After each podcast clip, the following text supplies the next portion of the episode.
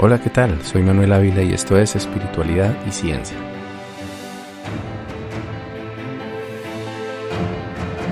Bueno, entonces eh, ahora eh, eh, voy a hacer aquí como un cambio de, tercio para retomar esos temas que te dije que quería conversar contigo. porque una de las cosas, como te decía, importantes de, nuestra amistad y que yo valoro mucho y que siempre voy a tenerte gratitud ha sido el hecho de que eh, por las razones eh, circunstanciales que fueran, me llevaste a algunos de, las de los procesos más importantes que yo he tenido en mi vida. El primero fue Mara, que fue esa, esa primera vez que un recuerdo que, me llevaste allá a la casa de Mara y donde pues me enamoré de esa chamana y, que sigue siendo mi maestra querida, pero después de eso entonces eh, la compañía a esa primera experiencia de viaje que fue como traumática, luego el abuelo Suagago y la abuela Yanguma, que también allá me llevaste a la casa de ellos, pero también, pero también indirectamente me presentaste a otro maestro que ha sido clave en, mi proceso y es Omar Barreto, a quien yo no llegué a conocer en vida, pero tú sí lo conociste, ¿verdad? Sí, alcancé, alcancé como a estar como por ahí como un año en contacto porque fui a tomar a la, finca de él, como digamos, el tomadero de él no, bueno, muchas, pero unas tres veces por ahí acá alcancé en ese año que, que estuvimos conectados con él antes de que se muriera. Entonces, sí, y, participaste en las actividades, en los talleres que él hacía, ¿no? Como unas conferencias que él hacía ahí en Metrópolis, sí, eh, sí, ahí era como ese barrio que queda como entre Metrópolis y la, y la avenida Ciudad de Quito. Un barrio ahí que hay como, no sé cómo se llama. Al frente del Museo de los Niños, por ahí, pues, no sé cómo se modelo, no me acuerdo cómo se va ese barrio, pero sí, ahí había como un salón comunal que nos prestaban y ahí uno iba a escuchar al, al, Taita. ¿Y cuál es como, porque de, de la, no, digo, no, llegué, no lo llegué a conocer en vida, aunque lo conocí bastante después de, de, de, su muerte, porque pues me llegaron sus conferencias, me llegaron sus amigos, muchos testimonios de, de pues, del tipo de persona tan especial que era. Entonces me gustaría que me cuentes un poquito de Omar, de lo que alcanzaste a conocer. Mm, pues, como digo, fue poco, pero, pero sustancioso, es decir, un personaje pues tremendo, de muchas maneras tremendo, es decir, eh, su canto, su rezo de la medicina, pues desde luego muy fuertes, muy poderosos. A ver, déjame echar cabeza.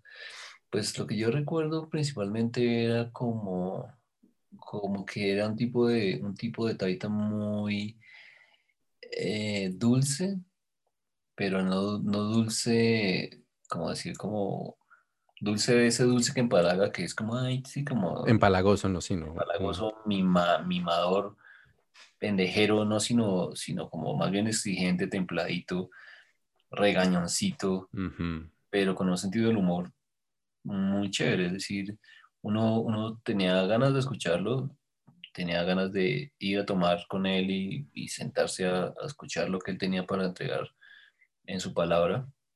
Entonces, pues, además para mí fue el, fue el primero como que yo, con el que yo me tomé como en serio el tema del viaje, como que me dije, bueno, chévere, qué chévere esto, porque él inspiraba eso, sus palabras inspiraban, lo inspiraban a uno a hacer la búsqueda, es decir, como como bueno, uno lo escucha hablar y dice, bueno, pero esta persona que está hablando de estas cosas tan, tan interesantes, ¿de dónde sale toda esa, toda esa información tan valiosa?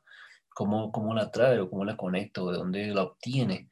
Entonces uno, uno como es así, entonces uno dice, no, pues tiene seguro que tener que ver mucho con el viaje y con su trabajo que hace como Taite. Entonces es como, eh, como una palabra inspiradora, es decir, una persona con palabra inspiradora. Y básicamente es lo que yo recuerdo de su amigo, creo que Petete, el perro, que era petete para acá y petete para allá y, así, como muy amigo de los, de los animales, noté yo. Y sobre todo, insisto, del petete, que era un perrito muy simpático. Yo creo que, yo tengo una foto de ese perrito. Sí. Una foto de Omar recargando ese perrito. Pequeñín, caremuño, todo chistosito. Y, y bueno, y el resto lo que yo recuerdo era que él, él tenía como un grupo grande de personas que todas, todas eh, a partir de ese aprendizaje con él iniciaron como su camino y su sendero de búsquedas. Cada uno pues encontró sus caminos, pero que partieron de esos círculos de, de, que proponía Omar y esas conferencias que él hacía aquí en Bogotá, que eran como una especie como de, como decir algo así como clase teórica y uno luego se iba a la, a la, a la mesa, a la práctica. Era como algo así, uno venía de tal, hacía la reflexión, él hacía una meditación, apagaba la luz. Me acuerdo que tenía su, su frase de cierre, era como que todos los seres sean, dichosos, felices, que todos, sean felices, que todos sean en paz, que nadie le falte a techo, amor Sí, yo por eh, ahí la, la, escuchaba en las conferencias. Esa muy chévere que uno, pero es un bonito cierre, es decir, muy inspirador. Yo lo que recuerdo era como que una persona muy inspiradora y, y, como dulce a su manera de ser, es decir, no dulce pendejero eh, palagoso, sino dulce en sus formas de, de, comunicar las cosas, exigente, pero como así, chéverito. Yo, yo me sentí muy a gusto las pocas veces que pude, que pude estar allá. Eh, lo, lo, que pues a mí en lo personal me parecía harto, pero es porque yo soy así, es como la multitud, es decir, que yo era multitud porque yo soy como un Grinch, ¿no? Como que me da jartera estar en medio de multitudes y sobre todo si uno está como haciendo el trabajo con la medicina, ya que, que a mí me tira al suelo y no me deja parar. Entonces no me gusta tener a nadie encima ni tocando el ukelele, ni haciéndole a la guitarra, ni, ni, gimiendo, ni gritando, pero es porque, insisto, pues que yo soy así. Entonces, sí. eh, a pesar de que yo soy así, la palabra de Omar me, me, captaba y me atraía y yo me daba la pela de irme como con esos grupos que había como de 20, no sé, 15, 20 personas que podían estar ahí y yo me los, me los soportaba, digamos, me lo vivía, pero sobre todo porque la palabra de Omar me inspiraba a buscar allá, decir yo, bueno, no importa, voy a, me aguanto esto, pero yo quiero yo quiero llegar a lo que él está proponiendo, así como Menos mal nunca te invité a una toma con el Taita Grego porque ya son 90 o 100.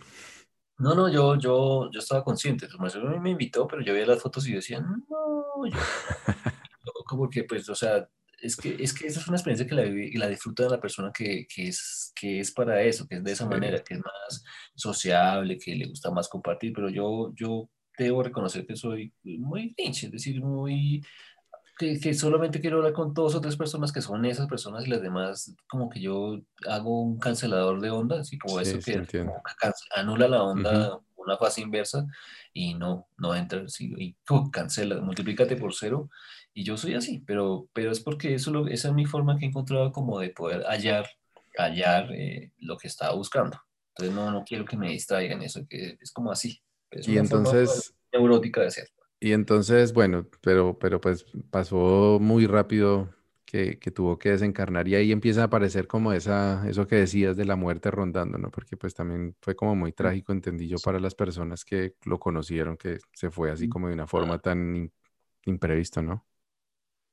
Claro, porque muchos, yo noté que muchas de esas personas que estaban ahí, pues, digamos que habían como sembrado, plantado sus esperanzas en que él pudiera acompañarlos por un buen tiempo en sus procesos, ¿no? Como que ellos decían como, bueno, qué chévere que tengo a este maestro aquí por muchos años, entonces, no, qué bueno, voy en, voy en coche, por decirlo así, como que voy sobre ruedas, por decirlo, y la sorpresa de que no va a estar más, pues a muchos les dio como, me quedé sin maestro, por decirlo, me quedé sin el Daita que me estaba ayudando a esto, me ayudaba a reflexionar esas cosas, y, eso incluye a los amigos de la mesa, los amigos turbaditos, pues, ellos también hacían con él un proceso importante, entonces pues se quedaron como huerfanitos, ¿no? Nos, nos quedamos, pues yo también desde luego sentí un poquito de huerfanito.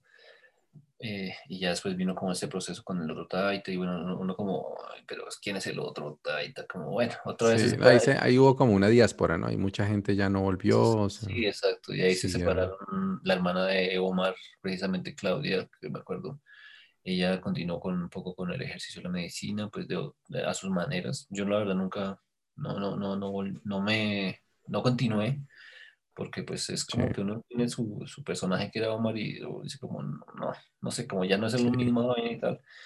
Pero pues ya luego Fernando hizo su, su ejercicio y demostró como que también el señor Taita pues en sus cosas y de su niñez y su empoderamiento, entonces uno pues ya llegó a confiar también y a aprender con él muchas cosas.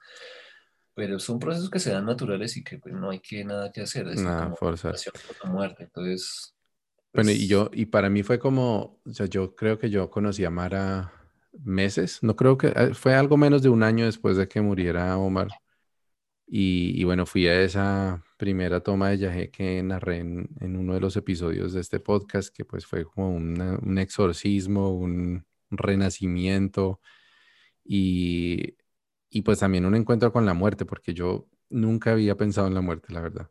Es como, como esta historia que ahorita que, mencionabas, bueno, eso que dices de que la muerte lo va rondando a uno, o sea, yo antes de, yo estaba por cumplir 30 años cuando fui allá a la mesa con, contigo y con Sori y mi hermana, y, y pues no, o sea, para mí era como, pues no tuve la, bueno, habían muerto de mi familia solamente mis, mi abuela pues, en ese momento, y, bueno, y mi, la, mi abuela paterna no la llegué a conocer, ni a mi abuelo paterno, entonces como que para mí era algo muy lejano, ¿no? Eh, pero en esa experiencia del viaje yo sentí la muerte y me llama mucho la atención que tú me dijiste que también viste como que yo me podía quedar ahí, ¿no? Eso, es lo que me, me impresionó pues después de, de, la, de la experiencia. Eso es, el, esa es una, una perlita, pero una perlita seria, fuerte. ya se me, se me estaba pues olvidando, ¿no? Pero lo había dejado quieto ese recuerdo, pero ahora sí me acabo de acordar. Uy, no, eso ¿Cómo fue eso? no, no. Me acuerdo de dos cosas concretas, principales, o sea, las dos cosas más tenaces. Entonces, la primera. La primera, pues eso tiene un contexto, ¿no? Es decir, tiene todo un contexto y es como, como que uno ve al amigo, o sea, todo se va bailando dentro del tejido de la vida, se va bailando de una manera como que es una manera muy particular, ¿sí? Para no, por no decir que mágica, para no entrar en el, Disney, pero digamos que, que, muy particular, muy, que es así. El tejido es como tal como es, entonces uno teje y uno después echa, mira para atrás y mira como dice, pues cómo se tejieron las cosas, es decir, como estas dos personas, como tú y yo, digamos que el ITEC entran y y hacen lo que hacen y se conectan, no saben, no saben en ese momento que 10 años después están tejiendo experiencias de vida como a un nivel de una profundidad distinta y que 20 años después entonces están haciendo estas otras cosas, pero que siguen como conectados de primera vez. Entonces es como interesante de, mirar hacia atrás y, y, darse cuenta de esas formas en que la vida teje las cosas. Pero digo que, entonces el contexto es como que yo recuerdo, lo que yo recuerdo básicamente es que encuentro un amigo que eres tú, que está como en una situación difícil con una relación sentimental con una persona, no me acuerdo ya cómo se llama ni nada, pero una persona que, que yo me di cuenta de que estaba como, como haciéndote como un daño, o sea, yo, yo, yo, en ese momento yo tenía como algunas claridades en cosas básicas y, y yo te hacía preguntas como, bueno, pero dime una cosa, ¿que sientes esto o esto? Y en relación con eso, con las cosas íntimas de las parejas y tal, yo te decía, ¿sientes esto? Sí. Y esto también, sí. Yo, no, no, este man, están haciendo algo raro, algo está pasando ahí que no es natural, que no es como que no es lo que me gusta. Y yo que estaba recién conociendo, ya lleva poquito ahí adentro, yo dije, no, esto hay que traerlo para que lo sacudan acá. Y entonces, de una, eso fue, fue rapidito que se hizo como una conexión y tal. Y recuerdo a ver si recuerdo. Recuerdo que, que, cuando nos fuimos para la, para la mesa fue que fuimos, sí. Sí, la mesa. sí fue a la mesa. Eh, tu mamá estaba súper angustiada porque no entendía, pues claro, pues es que uno con el cuento del viaje no, a primera vista no entiende nada, que cómo así, que se va a ir a tomar el viaje, que no sé qué, qué es eso tan raro. Sí. Entonces ella estaba angustiadísima, muy angustiada y me, me recomendaba el muchacho, mejor dicho, no. Y yo, yo ya estaba asustado de cómo, bueno, que esta me estoy metiendo ahora ahora yo soy el responsable. O sea, yo ya estaba como sintiendo ahí el, el, el paso de animal grande, ¿sí? Como una responsabilidad muy grande, sí, de verdad, llevar. Y yo, de hecho, es, esa fue una lección importante porque yo posteriormente no, no ha sido tan, tan así como de, ay, camine para allá, ya como, o sea, como, como ir a tomar cerveza, no. Sí, no, no. he llevado unas, unas personas, unas cuantas contadas con los dedos de la mano, y acá en condiciones muy particulares después de que yo miro bien, no, no me lanzo como así como, porque es, es, una responsabilidad seria, es muy, muy, muy, muy fuerte responsabilidad de esa persona que uno lleva. Entonces no hago eso, pero esa vez lo hice muy, muy inocentemente y tu mamá estaba muy angustiada, me acuerdo. Entonces, bueno, el cuento fue ese, como que yo lo que hago es simplemente veo a un amigo que se está como ahogando en un lago y lo que hago es tirarle, un, tirarle una, una cuerda a ver si lo ayudo a sacar. Básicamente así lo entiendo yo. Una liana más exactamente, pero sí. Y una liana es correcto. Y, y, después digo yo, pues por lambón fue que me, también, también me dieron en la jeta de, varias maneras, es decir, pero yo lo hice pues naturalmente y ahí ya eran mis mi, consecuencias. Que entre otras cosas, eh, es una de las cosas que es importante en general de los que, de los que estamos, hacemos búsquedas serias en la vida y es que uno eh, se da cuenta de, de, lo importante que es asumir las consecuencias de lo que uno haga, en todo caso, de sus acciones, que es muy, muy propio, yo digo, el colombiano no asumir las consecuencias de sus acciones. Entonces, entre paréntesis, quiero decir esto, es como que uno ve que aquí en, en Colombia pues todo pasa, así que la gente se vuela los semáforos en rojo, los ciclistas no respetan ninguna señal, todo el mundo hace lo que le da la gana, eh, lo que le sale de, las narices. Del orto, pues donde sea, de estar y ya, entonces y, y después, cuando las consecuencias se dan, entonces ellos son las víctimas. Un país de víctimas que, que cavó su propia tumba. Luego los taxistas con el Uber quejándose y no sé qué, ah, pero llevaban 10 años tumbando a la gente. A mí me, o sea, yo sufría cada vez que subía un taxi porque era una tumbada fija, entonces una pelea fija. Y no, yo, yo soy feliz montando plataformas y las disfruto y las, las uso y las defiendo y no sé qué, lo que sea, pero porque, porque es, es eso. Entonces a eso voy. Pero en ese caso, contigo, pues yo decía, uy, me toca asumir esta responsabilidad. Yo no sé qué signifique eso. Y bueno, después fue que ya en el, en el contexto de la ceremonia fue que me di cuenta de que, en qué me había metido. Entonces, ¿qué pasó? Bueno, yo lo, lo, que yo vi fue esto, lo que ocurrió fue esto. Ya tuvimos nuestra toma natural, que eso fue, allá se toma, recuerdo, es de, también esta vez fue de día. Sí, 10 de la, mañana. mañana. Eso, tomamos por la mañana.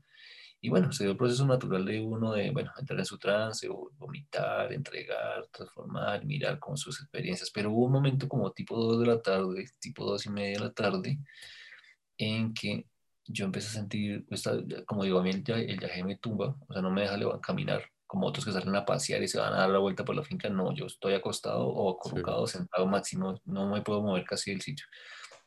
Pero entonces estuve en un, en un trance en el que yo estaba como espaldas, ah, entonces a ti te pusieron una parte baja, o, lo que yo recuerdo que yo me di cuenta fue que estaba cerca como un laguito o una parte baja allí, baja, y yo estaba en la parte alta, cerca de ahí, pero en la parte alta junto a un árbol de guayabo, de guayaba, y entonces lo que yo recuerdo fue que como que me en la espalda me, me, hicieron como un toque, como en la espalda, como, cuando le dicen, oiga, ven, entonces me tocaron ahí la espalda, y yo estaba ahí en mi trance, en en diálogo interior, y de pronto me dijeron algo, pues, o sea, me dicen, me, me, habla alguien, me habla y me dice, oiga, mm, usted se hace responsable de ese muchacho, es decir, usted, usted paga con salud suya por ese muchacho lo que, las deudas que tiene. Y yo dije, ¿cómo así? ¿Pero cuáles deudas? No, es que tiene, tiene, tiene que pagar unas deuditas pendientes.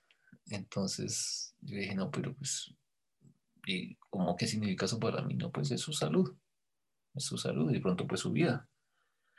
Yo dije, pues bueno, mm, la verdad no, no estoy dispuesto a pagar con mi vida y no estoy tan seguro con mi salud. Sí, sí, de pronto es una gripa, pero de ahí para allá. Yo creo que él tiene que, que, pagar por lo que, por lo que deba y, y, si se puede ayudar de alguna manera, pues yo le ayudo, pero pues él tiene que pagar lo que tiene que deber, porque pues si no, ¿cómo hacemos?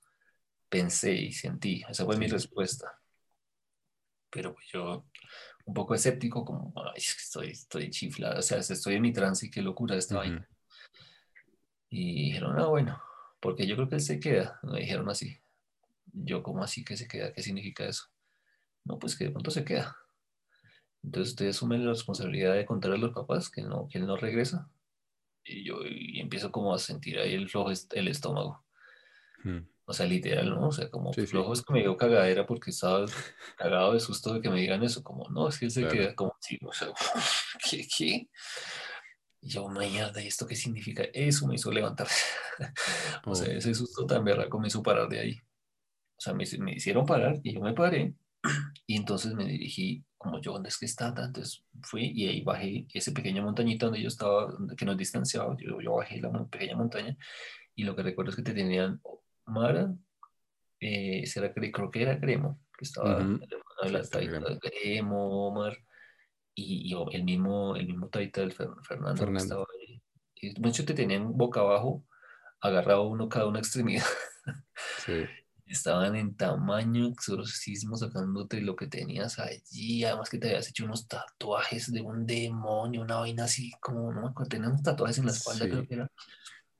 Y yo recuerdo que después de la toma yo decía, yo, dije esto a Mara y a otras personas como que la primera vez que yo vi como que yo pude conocer la maldad, o sea, la, eh, al, al, maligno, digamos así como lo maligno, fue esa vez. Y fue esto. Entonces, porque yo bajé, bajé medio gateando y luego me paré ahí alrededor de ellos mirando cómo estaban trabajando contigo y sacándote algo que tenías que sacar. Y yo, mierda, esto está, esto está serio, qué susto.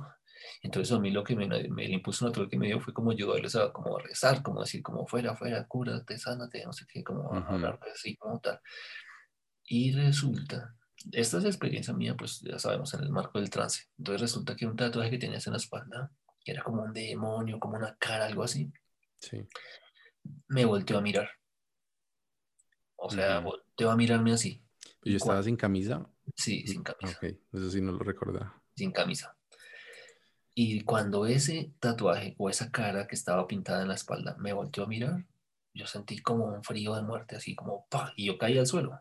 Mm. Caí, es decir, yo caí como arrodillado, digamos. Sentí como un frío y como una cosa, como un miedo de esos que nunca jamás ni sentí, ni volví a sentir, ni antes había sentido. Una cosa que es que no se tiene una, una descripción de lo, de lo pánico, de lo miedosa que es de esa vaina. Muy rara, así como terrible. Yo caí ahí sentí como un miedo así como, esto está terrible, se va a morir este man y yo también creo, no, qué miedo.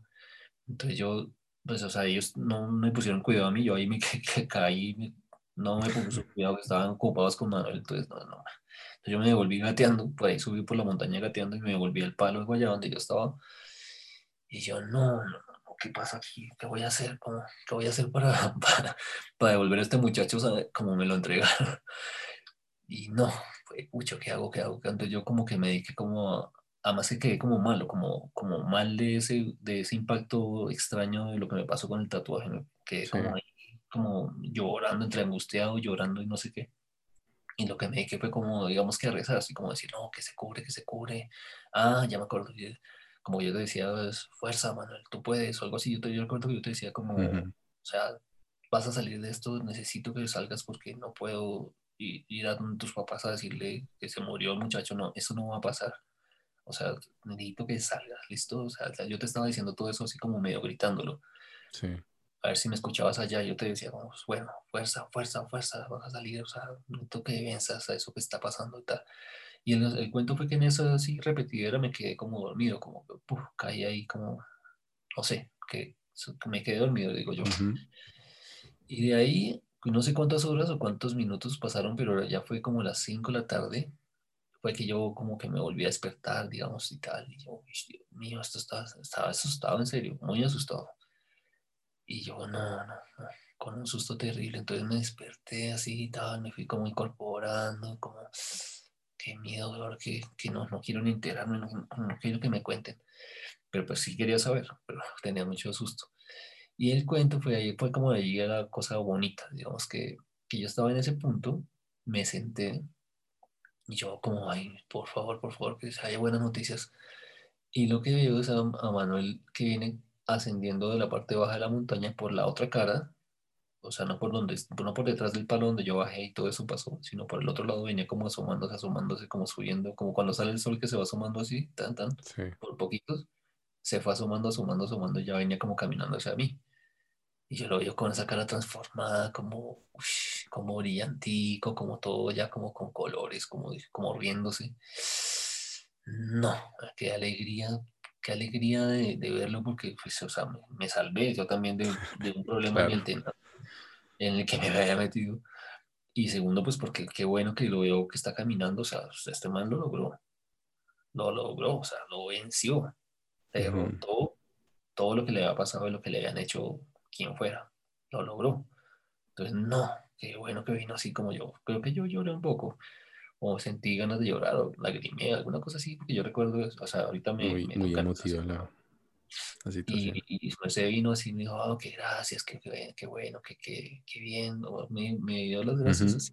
Uy, no, qué bueno, que yo ni podía hablar de la alegría y ya, o sea, ya como ya me, ya me dieron ganas de pararme como, bueno, ¿cómo está? ¿Qué, qué pasó? No, ¿qué tal? ¿Qué, que eso fue un exorcismo y que me sacaron esto y que no sé qué y tal. Y yo, no, y ahí para allá estaba como, como alegría, ya no, ya no me acuerdo el resto, pero bueno, no me acuerdo si en esa misma toma fue la que tu hermana estaba medio, sí, medio por las nubes, pero eso fue otro, otra sorpresa que también yo, mierda. Que casi no sale, que duró, pues, mejor dicho, pues, demoró bastante en salir, como eran las 5 de la tarde y ya todavía cogida. Trepó por allá, no sé a qué dimensiones, estaba saltando por las nubes porque tenía una cara de angelito tocando el arpa que no podía. Pero estaba bien allá subida y no, no la podían bajar. No quería, no quería como bajar, que ese era el otro susto. Yo, pero esta por lo menos está como, como en el cielo, parece, como por allá arriba. Entonces, bueno, todo eso fue, pero para mí como la, la, solución a todo, como la, nos salvamos, fue como eso, cuando ya te vi caminar hacia, el palo de Guayaba, donde yo estaba ya. Ahí, ahí como que se resolvió para mí, ya ahí para allá todo fue como, ay, qué bueno, fluido, bonito. Tu mamá se puso muy contenta cuando llegamos, nos invitó a almorzar, me acuerdo, por ahí en un restaurante, y como, ay, qué bueno, qué gracias, que no, y tal. Ya después el tiempo fue mostrando que ahora resultó tu mamá yendo a tomar la medicina de tu papá, o sea, como, uff, qué cosa tremenda, después de que ella estaba tan escéptica y como, como sí, como prevenida incluso, reactiva frente a esas posibilidades, pues porque ella viene, se, entiendo yo, de una crianza pues muy religiosa, como devota del sí, católicos. Cosas, católico. Entonces, pues claro, no, no, es tan fácil. Esos cambios no son nada, nada fáciles. Entonces, fue sorprendente después ver cómo hiciste todo un proceso con la familia, que fue como que floreció todo eso, que o sea, hiciste toda una tarea tremenda que, que seguro que, que, que, impacta en las generaciones que siguen y todo eso. eso es un cambio que, que no se puede ni negar ni evitar. O sea, marcaste la familia de y tal. Y de alguna manera, pues yo participé de eso porque fui como el que, claro que sí. uno para allá y tal. Pues, o sea, antes de, antes de verte, pues me sentía avergonzado de haberlo hecho, pero ya luego sí me sentí orgulloso. Sí, cuando ya pues, no sé, me salvé, pues dije, no, pues qué bueno que lo hice, qué bueno que lo por acá y todo eso. Pues, es como, como algo que uno hace por otra persona, pero que no sabe en lo que se está metiendo. Y, que uno dice, mejor no lo vuelvo a hacer. Es, exacto, es decir, después me volví, me volví más bien, más bien, como se dice, como más bien juiciosito con eso, es decir, no, no como cualquier persona que parece como que me duele la cabeza, camine todo no, no, no. Y, y hubo otras personas que me dijeron, ay, lléveme, y yo, no, mío. O sea, pues yo digo, sí, sí, vamos a mirar cuándo, porque uno es muy colombiano también, pero, pero desde luego que desde ahí mismo uno sabe que no lo va a hacer, porque no, y es que, y es que esto e, es, un proceso que no, yo pienso que no debe hacer todo el mundo. O sea, pienso que hay gente que dice que ojalá todo el mundo tomara yagé, pero yo creo que es el que lo necesite, porque, porque no es fácil. Hay personas que les va muy bien, en el sentido de que no tienen estas experiencias como tan oscuras, como tan miedosas, pero la verdad es que si uno lo necesita, si, si la, la, vida que uno llevaba es, estaba llena de tantas cosas que hay que sanar y que hay que curar, el, el despertar tiende a ser duro, o sea, por las vías que sea. O sea, la espiritualidad, yo lo he dicho aquí en este espacio, no es para cobardes ni es para gente facilista, o sea, es, es, un trabajo que cueste, como tú lo has dicho, pues son años, ¿no? O sea, empezó todo ese día, pero pues estamos en ese proceso y hay muchos, ha habido pues muchas experiencias duras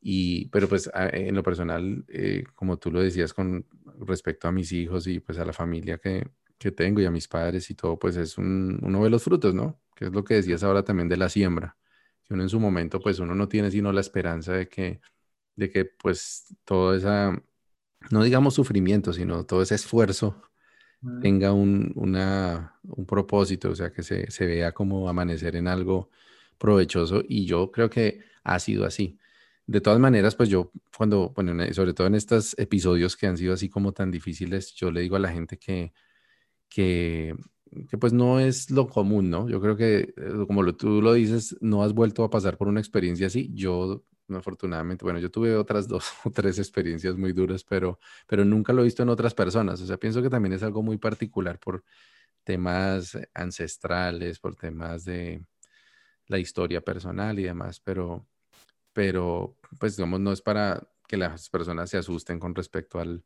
al yaje ni nada, pero sí creo que sea cual sea el proceso, si es suave, si es duro, si es largo, si es corto, es una transformación muy poderosa. Y, y, a mí, y a mí personalmente me dejó marcado eso, ¿no? Que, que, lo que te decía, que yo el tema de la muerte nunca, yo nunca tuve, creo que el accidente más grave que yo tuve también fue estando tú por ahí, no sé si te acuerdas, en Santa Marta, Parque Tayrona. Estábamos caminando desde Calabazo hasta, el, hasta la playa de, la piscina, o sea, atravesamos la montaña. Iba, íbamos con mi novia de ese tiempo y tú y ya, creo que nomás, o de pronto no sé si había otra persona, los tres. Ah, una flaquita, pero no, esa flaquita yo no sé. Y, ah, sí, tal vez sí, una, una amiga, una amiga común. Y y, y esa vez te acuerdas que yo me agarré de una liana, además que muy un poco profético porque, porque yo después, me echó varios años después terminar tomando yagé, que es una liana, pero te acuerdas que yo, que nos agarramos de una liana y nos empezamos como a balancear, a, hacer como columpio. Hay una foto incluso. Yo tengo una foto que tomé, sí. Exacto. ¿Y te acuerdas que se rompió la liana cuando yo estaba en la parte más alta? Sí, claro. Pues sí, yo no me subí porque yo soy una gallina, yo casi no me cuelgo de esa vaina. Creo que hice un intento, pero no, no al final como, como que no, mejor dale tú. y yo tomé las fotos, entonces tomé la foto Exacto. cuando venías, cuando te volviste algo así, en un momento en que se partió en la parte más alta, sí, en la parte más Se partió en la parte más alta y recuerdo que en el piso, que estaría, yo pienso que estaba por ahí unos tres metros de altura, si no más, o sea, por no ponerle más, por no ponerle como más drama al asunto había piedras en el, en el fondo. Y la, y la situación daba para que me hubiera partido una pierna mínimo. y recuerdo que, que lo que finalmente lo que terminó pasando fue que los dos pies me quedaron hinchados por debajo. O sea, que se formó como, me imagino, como un hematoma interno, pero hubo una inflamación que los dos pies me quedaron como con la curva que normalmente es hacia adentro, quedó con la curva hacia afuera. yo, llegué y yo pensé que me había fracturado los pies, honestamente. Y, me acuerdo que estábamos como en la mitad del recorrido, además, ni siquiera estábamos todavía cerca, de, sino que todavía faltaba por lo menos una hora y media de camino. Ah. Y, pero para mí pasó como, como rápido y yo nunca en ese momento ni siquiera, o sea, yo ni siquiera pensé, eh, dije, de pronto me partí algún huesito del pie, pero no, no caí en cuenta como de la gravedad, o sea, que el haberlo hecho pues fue una irresponsabilidad, o sea, yo hubiera podido caer no sé, de lado y, partirme la cabeza o lo que fuera, o de nalga y, partirme la columna. Sí, claro. Pero nunca sentí miedo, o sea, o sea, era como la seguridad de que estaba bien y que iba a estar bien. Y después de eso sí hubo como un, poco tortuoso el, camino hasta, hasta que llegamos a la playa porque recuerdas que tuve que improvisar un bastón con un, bueno, no sé si tú me ayudaste a conseguir un bastón y, y básicamente apoyarme en ese bastón creo que duramos como tres horas más en llegar porque pues yo obviamente caminaba en punta de pies. Hubo una, escena con unas hormigas que te picaron el, el, el, el derrier porque más adelante, como que te sentaste a descansar en una piedra y las hormigas, había una mano de hormigas en esa piedra que te sentaste como que te pegaste un brinco, así cojo y todo, un brinco, pero así. yo, pero, uy, ¿qué es lo que está pasando? ¿Qué, Eso, eso fue muy curioso. Y mira lo que te digo, como, profético, porque el hecho de que hubiese sido una liana de donde yo me agarré y pues que terminé en ese, en, en, ese, pues no precipicio, sino como en ese montón de piedras después. Hasta lo de las hormigas que yo no me acordaba, hasta ahorita que hice lo de las hormigas yo no me acordaba de eso. Y yo, como lo narré en el episodio en el que conté mi experiencia en, la, en esa primera toma de Yajé, las hormigas participaron en mi sanación. Entonces sí, sí los, te lo ha contado. Pero cuando me, tenían agarrado así de los brazos eh, Mara y, y, Gremo, a mí se me subieron las hormigas por los brazos ah. y empezaron a picarme. Y yo no sé si, si Mara me dijo o una voz interna me dijo que ellas me estaban curando, que me estaban ah. ayudando. Porque yo ah. lo primero que dije fue, quítamelas, quítamelas. Dijo, no, no, ellas te están curando. Y cuando ellas empezaron a agarrarse, porque me empezaron a morder pues, fuerte, yo empecé a sentir como calor que empezaba a invadir todo mi cuerpo. O sea, desde donde ellas picaban, empecé a sentir así como calor o electricidad que me recorría todo el cuerpo. O sea, es un misterio de, de la naturaleza que uno no entiende. O sea, el yaje es un, un, poder que está más allá de la comprensión que uno tiene. Pero mira, como te digo, ahorita que recordé ese episodio allá en Santa Marta, eh, en el Parque Tayrona, pues estuvieron las hormigas, estuvo la liana, estuvimos los dos. Y tú también como en esa posición de observador, ¿no? O sea, tomando las fotos, acompañándome. Claro. Y una mujer, ¿no? Y una mujer que estaba en mi vida también en ese momento, que después fue una relación que tuvo sus altos y sus bajos, pero terminó con, con bastante dolor también. Y de ahí como que vino muchas de las cosas que yo después tuve que curar en el, en el viaje. Pero, pero quiero decir, es que ni siquiera en esa oportunidad sentí la muerte cerca. O sea, yo, era como que uno, y hay muchas personas que lo dicen así, ¿no? Que uno con la juventud se siente como invencible. Por eso es que uno también toma muchos riesgos y, y, no, y no es cuidadoso con muchas cosas. Incluso hay un, hay un poema que, que, pues le voy a compartir aquí que me encanta de, de Benetti, que es cortico, dice, cuando éramos niños, no sé si lo has escuchado. Dice, cuando éramos niños, los viejos tenían como 30. Un charco era un océano, la muerte lisa y llana no existía.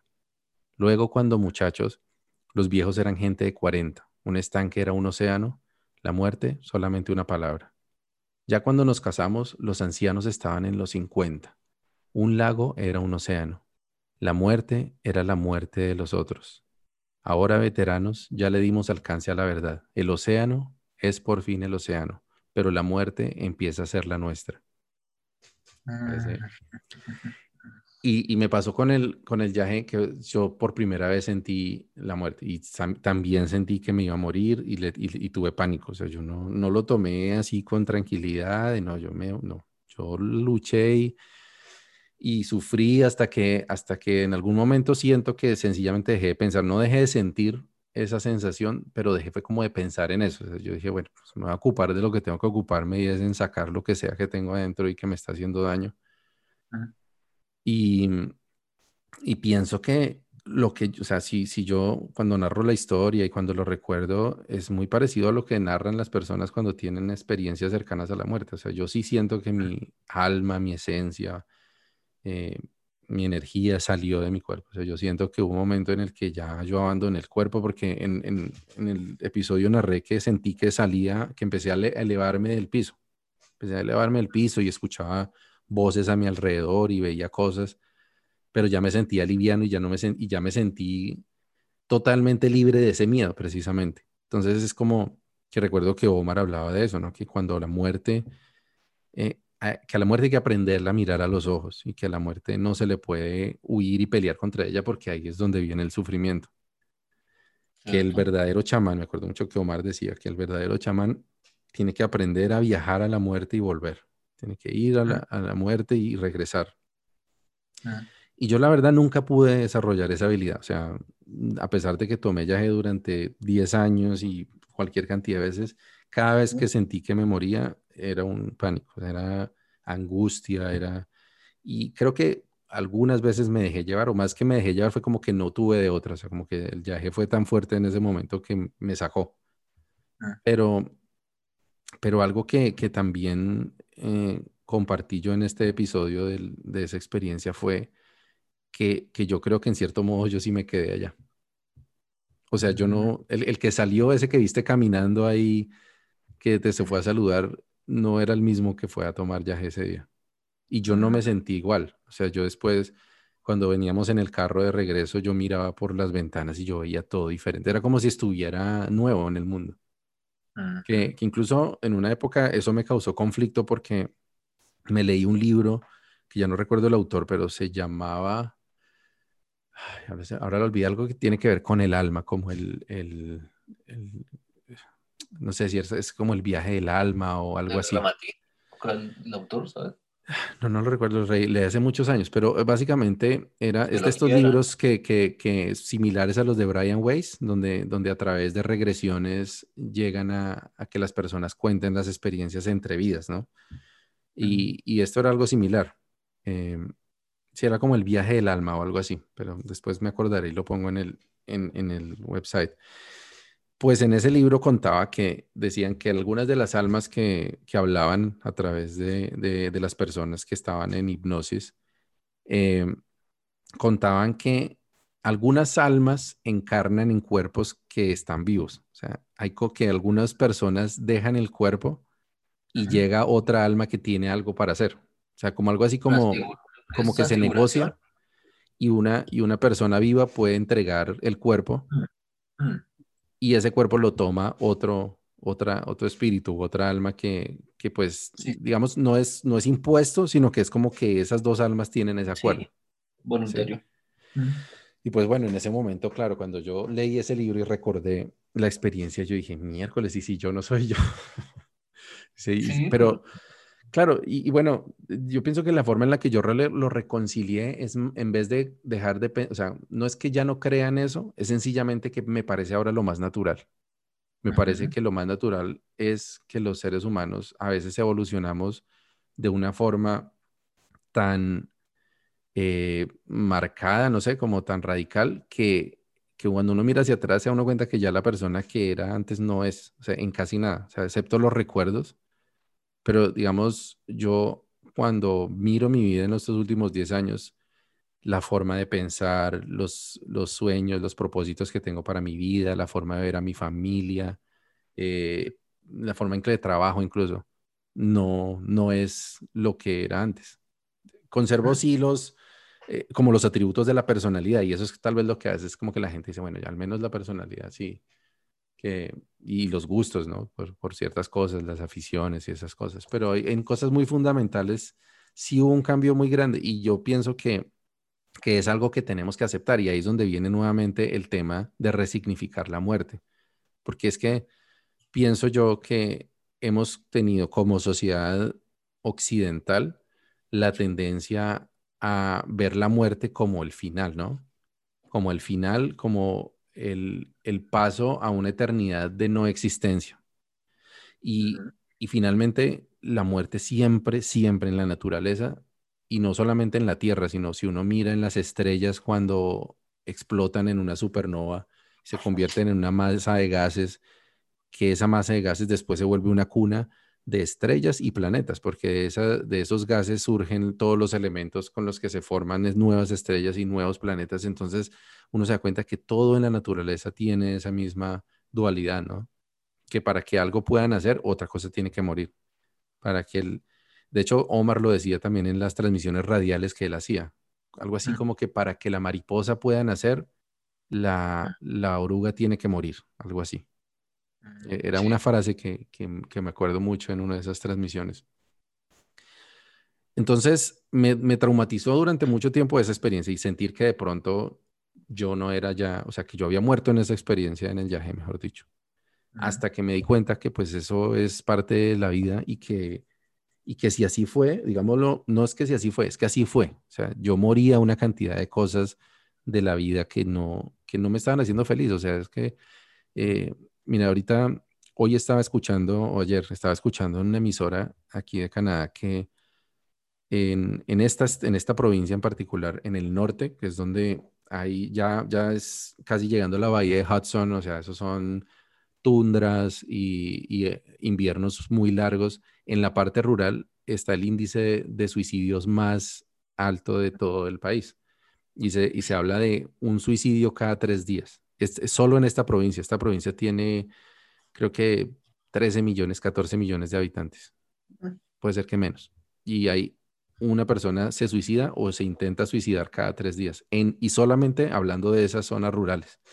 Mm. Entonces, entonces, una de las cosas que uno ve es que cuando la persona, cuando su vida no le, no le satisface, cuando algo no llena la vida de una persona, la persona busca la muerte, consciente o inconscientemente. Y esa muerte puede ser una muerte física, como las personas que, intentan quitarse la vida, o puede ser una muerte eh, de transformación en la vida, ¿no? Pues que yo pienso que eso fue lo que yo busqué. O sea, yo no quería esa vida que yo tenía en ese momento. Lo que tú dices, esas relaciones tóxicas, esos círculos, eh, pues como esa falta de propósito.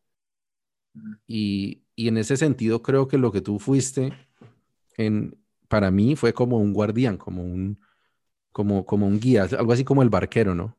Eh, eh, de, la, de, la, mitología, no sé si es griega, que, que lleva a los que quieren pasar el, eh, el río, y entonces le pagan con monedas de plata y él los lleva hasta la otra orilla. Mm, eso es como la transición de la, de la vida a la muerte. Entonces yo digo, e, era como eso, o sea, como el hecho de que, de que estuviéramos nuestros, siempre nuestras historias paralelas, eh, también con una amistad que nunca ha sido como de estar todo el tiempo hablándonos ni viéndonos, pero siempre como, como observándonos en la distancia y que me llevaras allá donde Mara, que me llevaras al viaje. Eh, fue como eso, como, como listo. Ya, yo, lo, yo lo llevo para que pase el río, pero pues de ahí para allá es, es, es decisión propia. Entonces, para mí ese ha sido el, un poco como el ejercicio, no, no superado del todo, o sea, yo de hecho tuve, y que eso también lo narraré en algún momento ya con mucho detalle, eh, una experiencia hace, ante, poco antes de venirme para Canadá, que fue una crisis de ansiedad, que de hecho tuve que ir a una clínica psiquiátrica y, ah. estuve a punto de que me medicaran, de hecho me recetaron, me, prescribieron medicamentos psiquiátricos, pero yo no, no quise eso, yo dije, no, yo tengo que resolver esto pues yo, o sea, de alguna manera, y así fue, ¿no? Que ahí fue donde la meditación fue clave porque en ese momento le tenía pánico al viaje, o sea, yo no iba a ir al viaje porque de hecho el viaje se convirtió en parte de eso, o sea, el viaje en ese momento ya para mí era, eh, sí, me había traído la vida de nuevo, pero también como que me recordaba todas las veces, ah, está la muerte, ¿no? Yo voy con la muerte, o sea, yo voy con, con la vida, pero voy con la muerte también. Entonces, eh, afortunadamente, y de hecho lo hice así como un poco a lo, como, como ya te has dado cuenta, yo soy un poco atravesado, como, como dicen los muiscas, como guapeador. Entonces yo dije, bueno, yo no me voy a ir para Canadá sin tomar yaje otra vez, porque yo no me voy a ir con miedo al yaje. Entonces me fui para el Putumayo, bueno, nos fuimos con toda la familia para el Putumayo y allá tuve unas dos tomas espectaculares, o sea, como un, no despedida, sino, sino como una reconciliación. Entonces, entonces, bueno, claro, ahora que eh, ya las cosas pues han, como que se han eh, un poco condensado, ¿no? Los, las experiencias, los recuerdos, fue que decidí empezar a hacer este podcast. Porque dije, bueno, ahora es el momento de, de ya contar la historia y, y, porque ya hay, pronto no un desenlace, porque yo estoy haciendo que está en un proceso eh, de, de, aprendizaje y todo, pero, pero sí ya hay como un ciclo completo, o sea, que fue este ciclo del yagé, el ciclo del, del, de la ancestralidad con, con los muiscas. Y, y, bueno, vamos a contar esta historia pues para mirar ahora qué es lo que sigue, ¿no? Porque ahí también hay otra muerte, o sea, el hecho de que yo ya no vivo en Colombia es como yo morí en Colombia y nací en Canadá. Ahora es otro camino, es otra experiencia que afortunadamente uno tiene la posibilidad de, de moverse aquí y allá, ¿no? Que eso es lo otro que tiene la muerte, no, no necesariamente tiene que ser vista como desde la perspectiva de la, eh, totalidad, ¿no? De que ya no va a haber, ¿no? Sencillamente es una transformación. Entonces, bueno, aquí ya me apoderé el micrófono, pero sí me gustaría que, como para cerrar, me cuentes eso que estás ahora trabajando de la resignificación de la muerte, o sea, cómo has vivido eso que dices de, de que la muerte se te ha acercado y qué es para ti la muerte y cómo lo estás tratando de resignificar con las ficciones sanadoras. Pues digamos que así como hablábamos en el momento que hablamos de las aves, que con, el ejercicio de la fiesta de las aves estamos pretendiendo ayudar a, restablecer o a, a conectar relaciones entre las personas y su entorno natural, en sus bosques, ¿sí? sus ríos, sus montañas. Eh, eh, con las ficciones sanadoras estamos haciendo lo mismo, estamos buscando es decir, todo se basa en, lo que hacemos en, el tema de las relaciones. Es decir, con algo que es, que existe, que es una realidad y que no se puede evitar, que es ser el primer país del mundo en aves, pues eso no se puede evitar. Somos los más, no, no lo entregaron. ¿Cómo me relaciono con eso? que pues se consideraría algo positivo, es decir, como algo que, ah, qué chévere, que tantos pájaros coloridos, qué maravilla, uf, que como, pues, ¿cómo, me, ¿cómo establece una relación con algo que es bonito o que considero positivo? Pues parece mentira, pero, pero nos cuesta mucho relacionarnos con, con lo positivo. Sí, sí es cierto. Así como, como increíble, pero como uno no, es, es decir, como, como esas eh, historias que hablan de que, de que es miedo al éxito. Porque es que uno, ¿cómo se relaciona con el éxito? ¿Cómo se relaciona con lo que considera positivo? Como listo, a ver, eh, no sé, para alguien puede ser el éxito ganarse la lotería o el baloto, puede ser el éxito, eso puede ser una, una idea de éxito. Bueno, válido, ¿Y cómo te relacionas con eso? No, yo voy a comprar, y bueno, sé que un yate lleno de prostitutas y me voy a ir a Italia, a Grecia. Bueno, esa es su relación con el éxito. Si para eso quiere el éxito, pues, eso es para él y eso es lo que él entiende. Igual, así como el chiste acá que nuestros impuestos terminan en los bolsillos de las prostitutas italianas pues sí, ¿no? Decirle al final, ¿para qué quieren todos estos políticos comprarse, ah, como robarse cifras de, de 10 ceros a la derecha, de 20 ceros a la derecha? Pues se la roban para ir a poder la gran vida después de que salen, pues van allá y hacen hasta para vender ¿En dónde terminan nuestros impuestos? En los bolsillos, en las carteras de las prostitutas italianas que pagan millones y no sé qué. Yo, yo digo que eso pasa. Al final, como dice, easy come, easy go para ellos, y como que es un ciclo que va y va. Y entonces, este, ya roba y la prostituta tiene un enamorado, y entonces le compra unos zapatos, y bueno, ahí va el ciclo, el círculo del el dinero no sabe dónde termina. Pero bueno, con eso lo que quiero decir es que es una relación. Entonces uno se relaciona con lo positivo de una manera y con lo negativo también. Entonces, pero curiosamente, curiosamente no establecemos unas relaciones sanas con ninguna de las dos cosas. Es decir, no queremos ¿sí? Eh, establecer una relación con el éxito por lo que nos implica. Es decir, al final de cuentas el éxito son las emociones justas en relación con algo. Entonces, eso lo aprendí un poco, traigo un pequeño ejemplo. Tengo una, una, una, conexión con una persona, una amistad con una persona aquí en Colombia que es representativa del mundo de la literatura y que hace unos espacios impresionantes de literatura, pero con políticos, con embajadores, con un poco de gente así como pues, de esa talla. Y ella tiene acceso a cosas como casas y casas en esos clubes, como por ejemplo Mesa de Yeguas, que es el, el, como el club de los, ay, del top, pues, de la crema y la nata de la sociedad colombiana, está allá, llego así, no sé qué. Entonces, eh, yo, ella nos prestó un día la, la, cabañita, ¿no? Porque a mí me, Sori me llevó y dijo, no, vamos a ir a la cabañita de, de ella. Yo, bueno, pues vamos a la cabañita, que chévere. Es, como ir al club que de la pradera uno cuando niño, pues.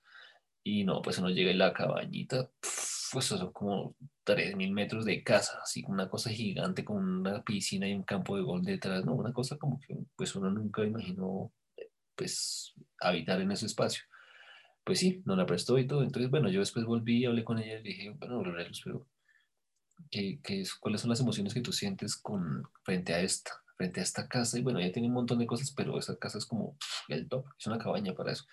Me dijo, no, pues es que son las emociones justas, yo no, yo no tengo eso para, pues no sé, como para irme loca, llevarme el marido y el amante y volverme loca con eso, porque al final te cuentas, mis relaciones son con embajadores y con presidentes y con expresidentes. No los puedo llevar al Club Campestre de Melgar, el CAFAM, porque no les corresponde ese lugar para poder hacer negocios y para poder eh, recaudar los dineros que recaudo para la obra social que realizo, porque en efecto ya tiene un hogar en el Ricaurte, dos hogares en el Ricaurte donde todas las noches sagradamente, 365 días del año, les da comida, desayuno, almuerzo a personas que llegan, no se sabe quiénes son, pero llegan, duermen, se bañan, entran en Europa y se van a la calle otra vez. O sea, es una obra impresionante, una obra así como espectacular.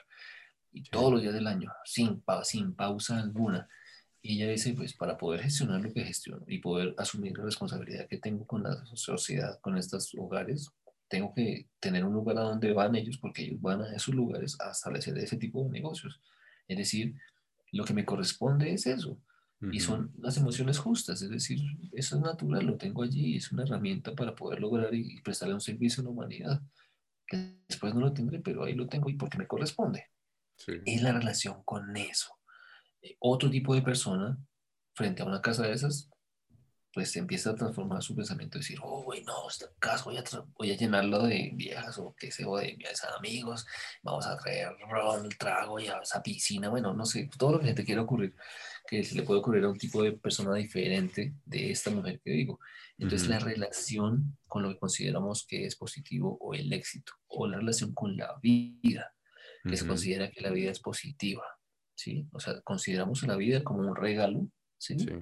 Como algo positivo. Está bien, de acuerdo, eso fue lo que hemos recibido. Yo tengo comentarios que hacer al respecto que ya voy a hacer en un instante, pero también está lo que consideramos negativo, que es la muerte o eh, la carga, la terminación, la ruptura.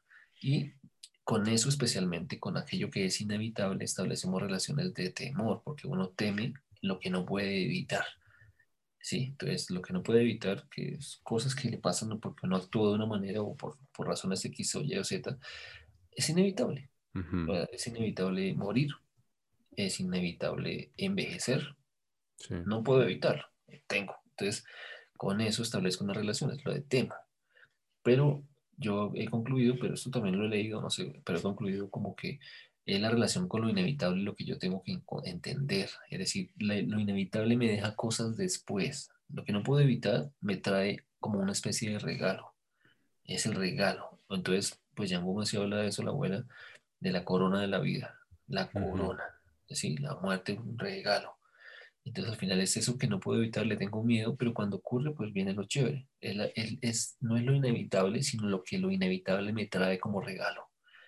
Es una idea como de ese estilo. Entonces, insisto, son las relaciones con las cosas que son, que son así. Entonces, en relación con la vida, pues no sé, yo podría confesar que, que, que todavía yo estoy estableciendo mi relación con la vida y con la muerte. Es decir, yo no la he terminado de construir mi relación del modo en que quisiera construirla. Estoy buscando construir una buena relación sana con eso y entendiendo claramente, y sí, como diciendo, bueno, entendiendo cuál es mi plan de vida, por decirlo así, que me relacione con eso. Es decir, cómo me preparo para la muerte desde la vida. Porque al final, ¿qué es, eso? Entonces, yo, eh, pues un poco desde, desde el desde el resentimiento y desde el, esa impotencia que tiene uno frente a algo que no puede evitar, eh, eh, eh, pasado por pensamientos como, bueno, ok, la vida es un regalo, pero es un regalo de muerte, porque hacerte mortal, es, decir, hacerte nacer es, es, al mismo tiempo hacerte mortal, porque ya te dieron la vida que es el regalo de la muerte misma. Y bueno, yo he pasado por pensar así y aún y no me arrepiento de ello. Digo, bueno, eso es una forma de verlo y, y no, y está, es válida también. Eh, pero entonces he pasado por otros momentos como también de, como, bueno, la vida no tiene sentido. Yo para mí no tiene ningún sentido, carece total sentido. Llegué a pensar así. No me y también hay algo de cierto en eso. Sí, exacto, no me arrepiento de eso, pero también comprendí. Es otra forma de ver. De verlo. A través de ese camino comprendí que es verdad, no tiene sentido. Es uno el que le aporta un sentido, como que uno le, le, le, suma ese sentido, pues para que valga la pena. Si no, pues de verdad que no vale la pena, porque lo que digo, como esas líneas de pensamiento, como bueno, todo este ejercicio, que significa pues uno eh, nacer, chiquitín, 5, 6, 7, 10, 15 años, 20, 30, pasar por todo ese proceso de adolescencia que es tan complicado y todo, para llegar a los 40 y hacerse preguntas o llegar a como, bueno, ¿qué? ¿Y esto qué? Y volver otra vez y nacer y morir y nacer y otra vez, otra vez chiquitín, o sea, otra semilla más, otra cosa, otros procesos que se repiten y tal. Yo digo, no, o sea, yo, yo en lo personal, a fecha de hoy, digo, ¿cómo me gustaría poder como hacer mi tareita? Sí, lo que cualquiera que sea mi tarea que me corresponda, decir como, bueno, aquí está mi tarea, quiero hacerla bien, de verdad, no, no quiero capar clase, quiero hacer la vaina bien y listo, sí, porque está muy lindo y todo, muy bonito, pero... pero o sea, te refieres como a, a, no estar en el ciclo de, de nacer y morir y nacer y morir. en lo personal, a mí, en lo personal, no me gustaría como regresar, sí, pues está muy contento y todo y tal, está muy chévere, pero no, o sea, estoy, para mí, estos son como cosas sí, no, total. Convencido, convencido de que hay muchos mejores lugares para estar que este. Entonces, esta madre como experiencia es fantástica, ¿sí? Pero esta coordenada está relacionada con todo lo que mi cuerpo me impone, me exige, que es un regalo. El cuerpo es un regalazo, pero fantástico, ¿sí? Y, y, en efecto uno está relacionado a través de todos los sentidos con esta coordenada que es el oxígeno, el color, los colores, los sabores, las sensaciones, todas esas cosas que son como que son un gusto, están chéveres, pero que también al mismo al tiempo me imponen una limitación que está limitada por esa misma sensación de la mano, del tacto, de la visión, los colores que puedo ver y no puedo ver, entonces uno, uno pues sale, sale de las escuelas pensando como que no, pues la creación de humana es como lo máximo que hay y resulta que no.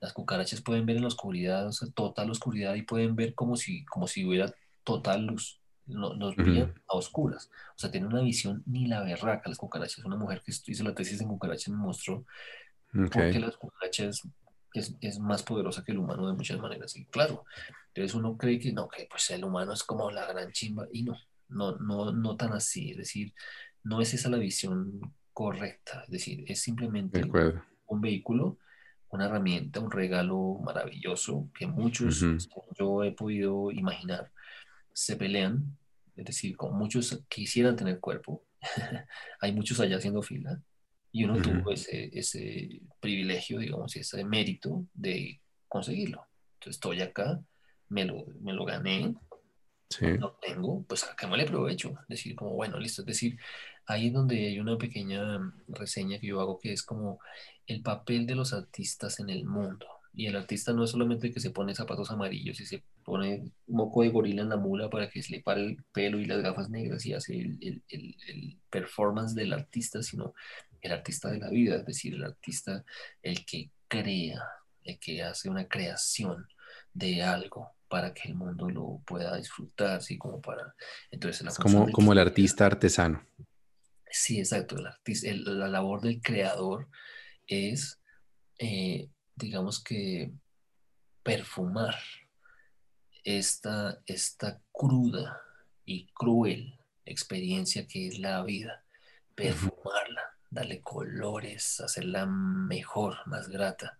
Es la función que cumplimos los que, los que creamos, los que, los que nos tomamos la libertad y el atrevimiento de crear, que significa pues desde luego salir de la, del, del formato cuadrado, es decir, como de, no sé, pues yo lo relaciono con salir de la corbata puesta, salir con, salir de ese pequeño cuadrado, forma de panela que, que es duro, que eso me encierra, que me hace pensar de una manera, rechazar todos los demás contextos y solamente elegir uno, decir, eso que dicen que yo soy, yo soy, único Dios y todo eso, pues déjame, déjame dudarlo, porque porque ya, ya no creo eso, ya estoy muy grande y ya me da mucho uh como para que alguien me diga, como yo soy tu único Dios, pues perdón, con el perdón de todos los que puedan eh, sentir alergia con lo que digo, pero, pero no, o sea, no nos digamos mentiras, no nos engañemos así, por lo menos regalémonos con amor el contexto, más contextos, es decir, creemos nuevos contextos, encontrémonos porque no lo merecemos.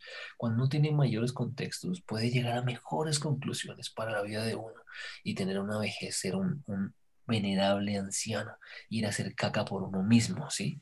Y no, y no, sentado en una silla, cagado, todo miado y todo vuelto mierda, porque no comprendió nada o porque no logró resolver cosas que tenía la oportunidad de resolver y no las resolvió. ¿Y en qué se convirtió eso? En parálisis, en dolor, en cáncer, en, lo que quieras imaginar, en Alzheimer.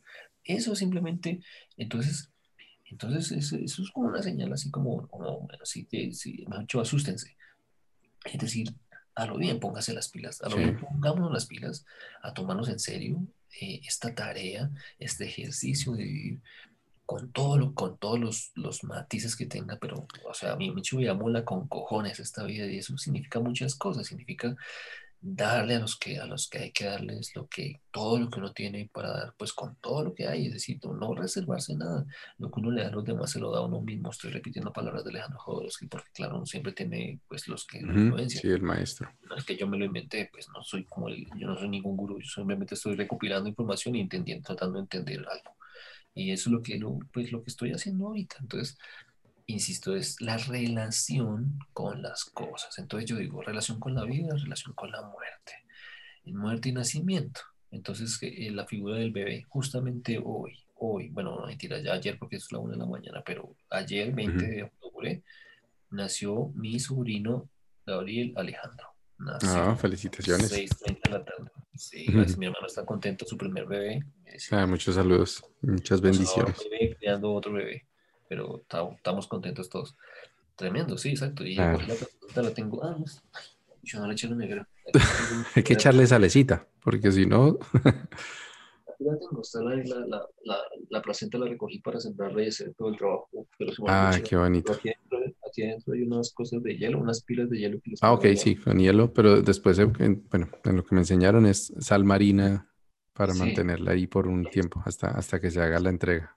Por ahí la otra semana vamos a ir a entregarla a la finca de mis abuelos y tal. Bueno, entonces el cuento es como, como relaciones, relacionémonos con las cosas, es decir, asumamos las relaciones, como cuando uno está hablando como las relaciones de pareja, que que pues como uno es adolescente, como uno es como es, eh, inmaduro, incompleto, pues establece unas relaciones que no funcionan o que no son sanas. Es decir, entonces la relación sana con la vida y la relación sana con la muerte. bueno, ¿y, cómo, y cómo crees tú que se puede sanar esa relación con la muerte? Pues no es, no es que yo tenga claro cómo, cómo, cómo haya un manual de procedimiento, pero digamos, lo que yo estoy tratando de, a lo que estoy tratando de llegar es que tengo, tengo sospechas. Es decir, tengo la sospecha de que, de que en efecto la muerte sí es verdaderamente un regalo, o sea, una oportunidad. Es decir, como es muerte y es nacimiento en otro espacio, en otra coordenada, o en otro, en otro, sí, en otra experiencia, sin duda. Es decir, como que ahí uno está claro en que eso es así. Está claro para mí que esta oportunidad de vida es, es en efecto la construcción de, de lo que uno va a poder realizar cuando cruza ese umbral. No está aquí con la oportunidad de hacerlo. Entonces, Claro, a mí la narrativa religiosa que es como, pórtate bien para que te ganes el cielo y ahí sí te van a dar de todo, qué chimba, carta, no sé qué, pues yo siempre he sido reactivo frente a esa idea. Pero ahora que tengo el contexto, como más contextos que el religioso, entiendo por qué lo religioso dice eso. O sea, lo puedo, son las mismas palabras, pero con el contexto apropiado uno le puede dar el significado que le conviene o que le funciona decir, son las mismas palabras, pero yo en una adolescencia sentía como, pues, escupía para arriba, así como, ¿qué es esto? ¿Qué, ¿Cómo así que si me porto bien, entonces tal, y si me porto mal? ¿Cómo así? Entonces, si yo me porto, si me porto mal con el bueno, el malo me castiga, pero ¿cómo así? ¿Cómo la vaina así? o sea, como el, el, malo me castiga Por, por portarme mal con su enemigo, pues no, no me, algo no me cuadra aquí es como una vaina así, ¿sí? Sí, sí. al contrario, el, el, malo me debería premiar porque, porque le estoy dando la jeta al bueno. Es una vaina así como que... Sí, que es la reactividad de la juventud, ¿no? Que no, no, no busca esos otros significados, sino simplemente rechaza, o sea, es como... Exacto, exacto. Entonces cuando tú me dices que cómo, sería una forma de relacionarse con la muerte, yo digo que hay que, hay que trabajar en los contextos, es decir, estudiar culturas. Yo digo como, ah, mira, ahí en las culturas, ahí en las culturas negras es una celebración, ¿sí? Hay unas canciones, ah, inclusive hay un tema que te recomiendo escuchar que es Los Monos, se llama, y es unos cantos, unos cantos del bajo atrato, que allá van los monos, cae, cae, con el palo arriba, no sé qué. Eh, y tiene que ver, es el canto de muerte, cuando los niños mueren, le cantan eso. Y son como los bonitos que van subiendo al cielo, ponen los mm. árboles, por las ramas. Es una cosa muy bonita, ceremonial de la muerte de un niño y, lo celebran con cantos y como una cosa que no es como, no es tanto de, de sino de la música, acompañando a la vaina y tal.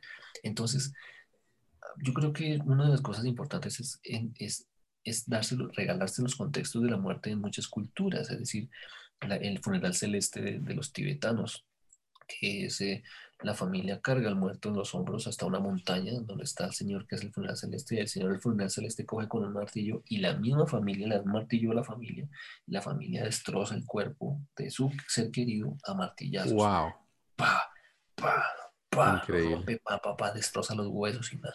Y luego este señor encargado del funeral celeste, que es como el sepulturero, llamémoslo así, coge y desgarra los huesos, saca la carne y se la tira a los cóndores o los buitres que están ahí. Hay una fila de buitres ahí esperando. Y entonces viene, se come la carne hasta que se comen todo y dejan los huesos. Y esos huesos los pasan y los queman y, los, y la familia se lleva como unas cenizas y ya. Pero fue la familia la encargada de hacer el funeral celeste. Y esa es una tradición tibetana para que libere el cuerpo y toda esa vuelta. Eso es. Y, está la, la, fiesta de los, de los muertos, ¿no? Que además es ahorita pronto. Creo que va a coincidir cuando saque este episodio con, con el Día de los Muertos. la coincidencia. Sí, exacto, en efecto. Eso, la película Coco que nos muestra el mundo de los muertos y tal. Y por ejemplo, la abuela Yangoma habla que dice, ella dice, uff, eso es así. O sea, que ya se ha estado por allá, se ha metido a explorar como en sus experiencias con las plantas, ha, ha conocido y dice, sí, eso es verdad. O sea, la gente, es, eh, a la gente que la recuerdan acá con su altar y con sus cosas, allá es como no desaparece, no sé qué, está como viva cuando la recuerdan. Y, y, es, y es cierto en muchos sentidos, ¿no? Porque es que, ¿qué es uno? Lo que hablaba ahorita de cuando, cuando yo digo que morí en esa experiencia en el viaje porque ya no soy el mismo, es que no soy el mismo no solamente emocionalmente, sino físicamente porque ya las células que yo tenía en ese momento ya casi todas las ha reemplazado a mi cuerpo. Entonces, o sea, lo que hay en este momento aquí, ¿qué es finalmente? Son unas ideas, son unos, una personalidad, unos, unos gustos, unos arquetipos. Y, y si eso es lo que somos, si somos narraciones, si finalmente somos historias, eh, pues esas historias son lo que sobrevive, ¿no? O sea, esas historias que si son bien narradas, las puede, las va a representar otros, ¿no?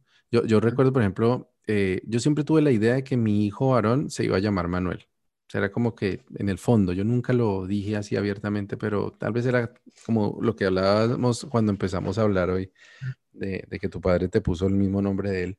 Está como el, un poquito el ego, ¿no? De uno, de, además el miedo de, que si me muero entonces no queda nada mío, bueno, queda otro en reemplazo. Pero este proceso de entender la muerte desde esa perspectiva, como que lo que yo realmente soy son las historias que yo pueda contar, no solamente con mis palabras, sino con mi vida. O sea, fíjate que tú has visto cosas que de pronto no las habías escuchado narrar, pero, pero en, lo que, en el drama que yo estoy representando con mi vida, estoy contando historias. Y esas historias es lo que, es lo que sobrevive porque si son agradables, si son historias que, que, resuenan con, con, con, las personas, con la esencia de otras personas, esas personas las van a atraer, las van a recordar. Así no se sepa ni siquiera el nombre de uno. Y yo por eso decidí no, que mi hijo no se iba a llamar Manuel ni nada parecido a mi nombre. O sea, mm, es el apellido porque pues tiene que tener mi apellido, pero de resto eh, me ilusiona más la idea de que él sea totalmente diferente, pero que en su esencia él pueda vivir las cosas que, que mi papá y mi mamá despertaron en, su camino, las, las, cosas que ellos pudieron sembrar y ver florecerlo y verlas florecer en ellos, y lo mismo que las cosas que yo he sembrado también estén ahí. Y no solamente yo, sino tú, porque es que la, la, la experiencia que yo estoy eh, viviendo no es solamente mía, sino también de las personas que han sido importantes en mi vida, de Mara, de los abuelos, de, y, y, de ti, porque como dije, pues hemos estado muy cerca y hemos compartido un camino que, que, que yo siento en muchas cosas, eso se lo he comentado a Paula, hay cosas que yo me escucho y, y sé que eso es Martín. O sea, digo, que, que esas cosas como las digo y, la forma en que las, que las narro y, de pronto, por ejemplo, lo que te decía, el consejo de, de, tener algo para contar antes de, de querer volverse artista, uno las va incorporando y entonces digamos, también ayer hablamos, anteayer hablamos que, que tú todavía no has decidido o tenido la oportunidad de tener, digamos, hijos físicos, pero con seguridad que en mis hijos hay unas cosas de Martín. Y seguramente también, bueno, ahora que tienes un sobrino, ¿no tenías ya otro? Sí, hay, dos más que son dos más, sí, sí, sí. Bueno, en tus sobrinos, y, en todas las personas que puedes tocar con la fiesta de las aves. O sea, yo creo también en eso. O sea, ya, ya también eh, un poco, pues también tuve la oportunidad de tener hijos y pues siempre he tenido un instinto paternal muy grande, pero también creo en los hijos espirituales, que son los que uno deja con, con eso, con las narraciones que uno cuente, con la experiencia de vida y con lo que uno puede mostrar. Y yo creo que ahí es donde uno sigue viviendo, más mm. que bueno, sí, las fotos ahora se conserva todo ya. Ahora uno se muere y todo queda pues por ejemplo, el día que yo me muera quedan los podcasts y van a quedar todos los posts en Twitter y entonces hay gente que ahora está eh, teniendo existencias post-mortem digitales, ¿no? Mm. Sí, sí, sí. Entonces, bueno, y eso y lo que viene, porque ya, ya hay una empresa de inteligencia artificial en, en, en Silicon Valley que, que, desarrolló una inteligencia artificial basada en una persona difunta, tal cual como el episodio de Black Mirror. Una, una, una ingeniera, eh, dice que era un amigo, no era su pareja, sino un amigo que falleció y que ella era muy cercana, pero ella tenía eh, miles de correos electrónicos, historiales de chat, mensajes de texto y, se dedicó a recoger eso mismo de todos los familiares y personas cercanas a esa persona. Y con todo eso alimentó un algoritmo de deep learning y dice que fue impresionante al punto de ponerse los piel, la, piel de gallina cuando empezó a interactuar con esa inteligencia artificial y esa inteligencia artificial empezó a responder como lo hubiese respondido esa persona.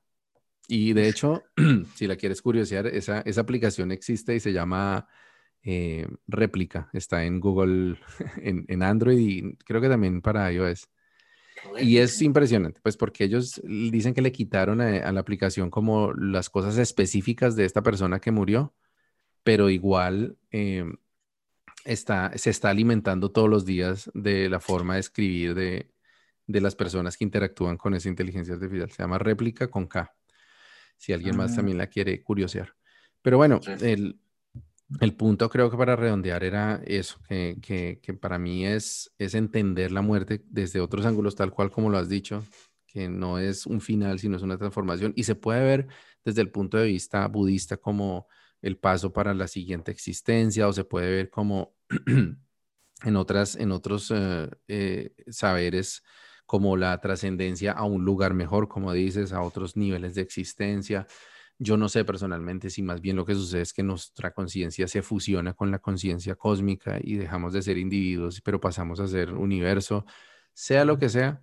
Lo cierto es que en, en este periodo de tiempo que la humanidad exista, porque también la humanidad algún día va a morir, o sea, eso no, es, no está en, en cuestión, pues así sean miles de millones de años o dentro de 50 años, pero la humanidad va, a morir también. Entonces, mientras exista la humanidad, alguna partecita de, esa humanidad va a, ser, va a tener trazas de, lo que fuimos, ¿no? De las historias que contamos. Bueno, eh, pues eh, muchas gracias. Yo creo que ya aquí ya son casi las 3 de la mañana, pero pues para mí ha sido tremenda experiencia. Aquí estuve en un momento como también con temblor y hacia el estilo yaje. Porque es que es fuerte, todas las cosas que, recordamos y que vivimos, pero pues afortunadamente aquí estamos haciendo el camino y, y, sembrando, ¿no? Sí, sí.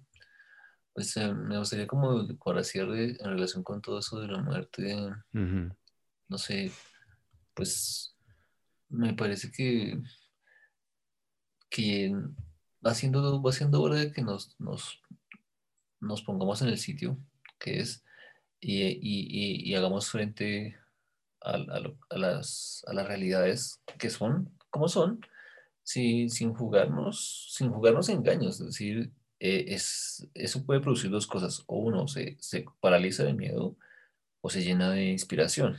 Hay dos posibilidades dependiendo del estado de conciencia de cada persona, pero no importa, pues cada quien lo que le corresponda y que lo pueda realizar. Quiero decir que la muerte está ahí, está ahí, está ahí, esa es una amiga que está bailando con uno, caminando con uno, así como camina la vida, camina la muerte y, no se puede hacer nada. Es decir, qué sé yo, de si pasa mañana me toca a mí o mañana o esta noche, no, no, no tengo ni idea. En todo caso, en mi, en mi caso personal no, no tengo ningún temor de, de eso, ¿sí? Es decir, pues que sea lo que tenga que ser desde que yo he adquirido esta conciencia de la muerte, que es reciente más bien, pues cada día lo hago un poco, eso es como clichésudo, como, sí, como si fuera el último, pero, pero no, tanto como así, de cliché, pero sí de verdad como que, que es como la intensidad de cada cosa que estoy haciendo el viaje en Uber es intenso, es decir, como que lo estoy haciendo así, estoy mirando qué está pasando, estoy viviéndolo como, como se merece ser cada cosa.